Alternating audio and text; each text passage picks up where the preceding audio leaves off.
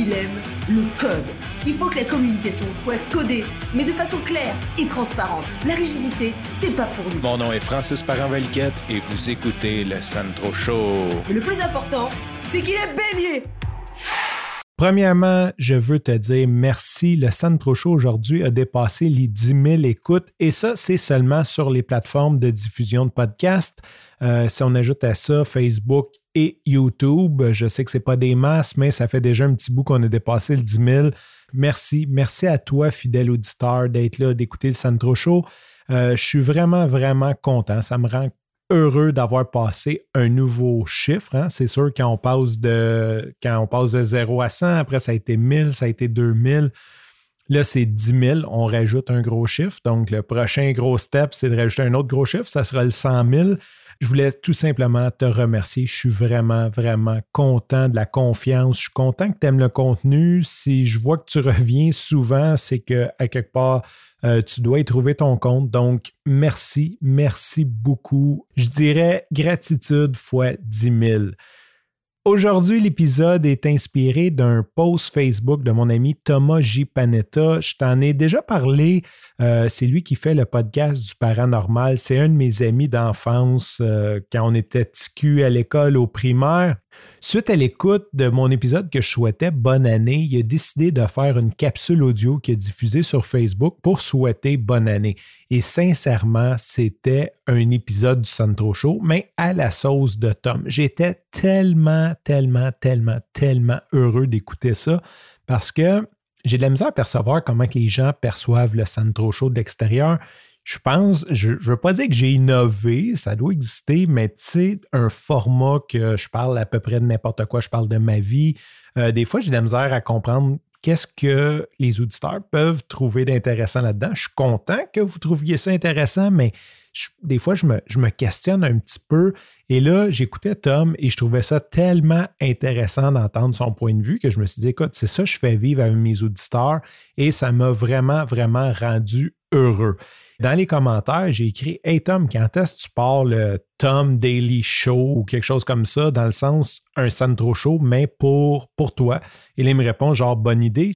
Fait que là, j'ai réécrit en plus, tu vas avoir une fille, ça serait un super beau leg pour ta fille d'avoir une espèce de documentaire audio. Tu vas être un nouveau papa, tu vas pouvoir comme parler un peu de ton expérience de ta vie et ça va faire un super beau cadeau à ta fille. Fait que là, il me revient et il me dit hey, c'est vrai que c'est une bonne idée.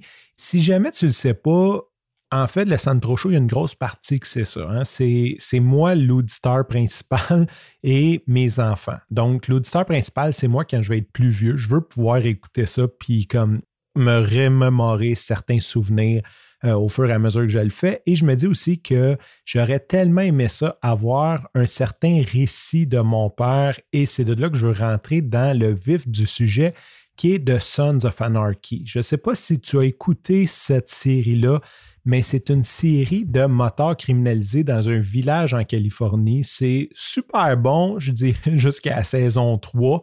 Après la 3, ça devient pas mal du n'importe quoi. C'est peut-être 4-5. J'ai écouté ça il y a 6-7 ans. Sincèrement, euh, je pense que c'est à 5 que j'ai décroché. Ça devient vraiment du n'importe quoi. Ils sont rendus qui, genre, ils se tirent devant l'hôtel de ville, puis la police est tellement corrompue qu'ils font. Tu sais, un moment donné, ça a juste dépassé un petit peu. Euh, j'aime ça quand il y a quand même un peu de. C'est bon la fiction, mais il faut que ça se tienne. Là, c'était rendu n'importe quoi. Fait que j'ai lâché, j'ai pas fini les saisons. Euh, je ne pas le punch. Il y a un de mes amis qui me dit la fin de la dernière saison que je n'ai pas écouté. Mais en gros, dans cette série-là, c'est des moteurs criminalisés. On suit Jax, qui est le fils de un des deux fondateurs. Et Jax a trouvé un calepin de son père, qui était une espèce de hippie, qui ont parti le groupe de motards et que lui notait comme tous les événements. Il faisait un journal intime de sa vie de moteur. Euh, il notait comme qu'est-ce qu'il voulait pour le club, c'était quoi sa vision, puis euh, ça a dérapé. Sa vision n'a pas été respectée par ses partenaires, donc c'est un petit peu ça, ça crée une frustration pour son fils. Ça, c'est un petit peu la prémisse. Mais ce que je trouvais vraiment cool, c'est que Jax, il y avait un récit de son père. De mon côté, j'ai aucun récit d'aucune famille. Tu sais, je, suis issu de deux familles et j'ai très peu de documentation. Je connais très peu les joueurs à l'extérieur de ma mère, mon père, euh, mes grands-parents chaque côté et mes oncles, mes tantes. après ça, c'est comme bien nébuleux. Euh, qui a fait quoi. On dirait que c'est deux familles qui ont été euh, un petit peu isolées. Je pourrais peut-être en reparler d'un autre dans d'autres épisodes.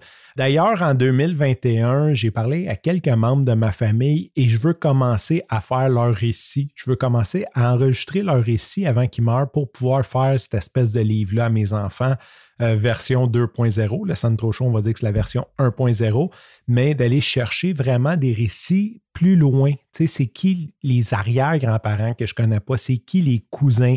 Euh, qu'est-ce qu'ils ont fait? Pourquoi je dois te parler de Sons of Anarchy et que j'ai appelé l'épisode de Sons of the Central Show? C'est que le Sandro Show, il y a une partie de l'inspiration qui vient de Sons of Anarchy, qui est le fameux cartable que Jax lit le journal de son père.